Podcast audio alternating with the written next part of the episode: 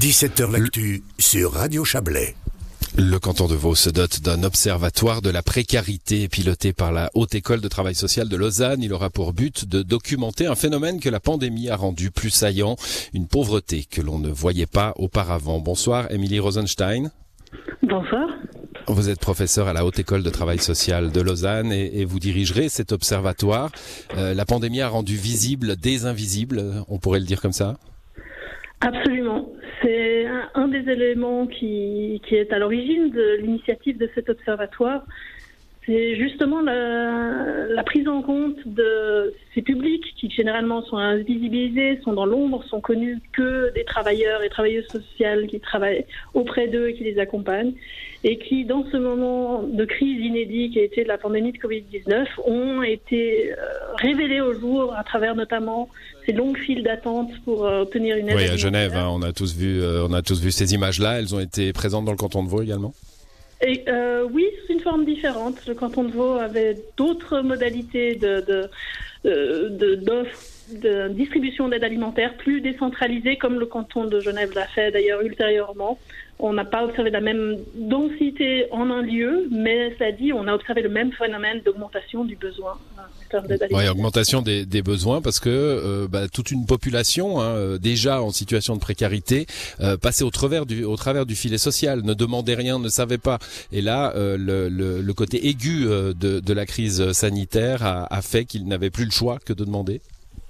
Absolument. C'est également une des grandes prises de conscience de cette crise, c'est l'ampleur du phénomène du non-recours auquel vous faites référence, qui englobe toutes ces personnes qui, pour différentes raisons, soit par méconnaissance des dispositifs, soit par difficulté d'accès au blocage de différentes démarches, soit tout simplement qui ne souhaitent pas demander des aides pour différentes hmm. raisons, euh, se sont retrouvés dans une situation d'étranglement qui les a en quelque sorte contraints dans certains cas à faire des demandes d'aide, voire encore qui se sont refusés à le faire pour différentes raisons. Je pense notamment à la situation des, des personnes ayant un permis B ou C et dans, dans la crainte du non-renouvellement de leur permis si elles osaient demander une aide.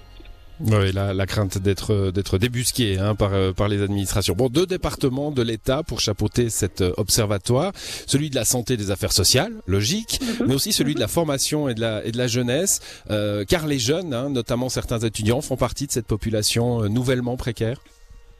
Exactement. On a bon espoir que ce soit une population auprès de laquelle on puisse intervenir rapidement pour corriger le tir, si, si, si j'ose employer cette expression. C'est aussi un rattachement qui est lié à nos, relations. Le, département de la formation, de la culture et de la jeunesse est notre, notre autorité de, tutelle, je dirais. Et donc, à ce titre-là, c'est aussi dans le cadre de nos activités d'enseignement, de recherche, que euh, l'Observatoire des précarités va nous permettre de développer nos activités. Alors, un constat, on vient d'en parler, et euh, une action, la, création de cet observatoire des précarités. Euh, comment cela va fonctionner? Qui? Avec qui?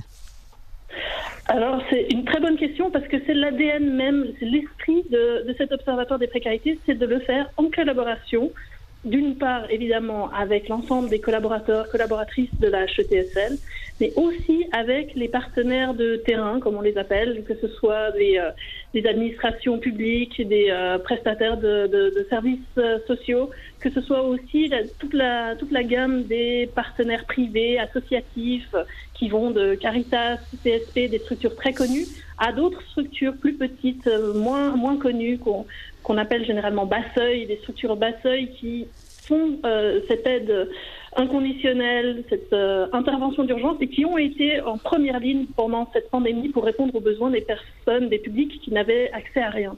Hum, et puis euh, bah, tous ces gens qui vont travailler ensemble, c'est aussi une, façon de, les mettre en lien, de, mettre en lien les savoir-faire, les compétences, les expériences de, de, chacune et chacun. C'est un des buts hein, de cet observatoire. Exactement, exactement. Parce qu'il y a quelque chose de tout à fait majeur qui s'est passé pendant cette pandémie. Il y a évidemment ce constat des publics précaires euh, du jour au lendemain, si on peut dire, en tout cas pour le grand public, on va dire mis euh, en lumière cette augmentation des inégalités, des phénomènes de précarisation qui est, attestée depuis par euh, de plus en plus de travaux, y compris en Suisse. Mais à côté de ça, l'autre constat majeur, c'est la capacité de notre système de protection sociale à réagir dans des temps et avec des ressources qui étaient insoupçonnées jusque-là. On a souvent tendance à penser que les politiques sociales en Suisse, c'est quelque chose qui avance très lentement, ce qui est vrai. Hein. Historiquement, on met du temps à déployer des dispositifs, on, en discute politiquement longuement, on met du temps à les réformer. Et là, en l'espace de quelques jours, quelques semaines, on a des quasi nouvelles assurances euh, sociales à l'échelle fédérale qui ont été mises en mmh. place. Si je pense par exemple aux, APG, aux, allocations de perte de, gains Corona, Covid mises en place par la Confédération. On a toutes les structures au niveau local qui ont été déployées par, euh, au niveau des, communes, des, cantons, des villes, euh, pour répondre aux besoins. On parlait de l'exemple de, l'aide alimentaire. Il y a aussi tout ce qui a concerné l'hébergement d'urgence, qui a beaucoup occupé. Et donc, il s'agit de maintenir et pérenniser cette ce travail euh, en équipe euh, par-delà les silos habituels.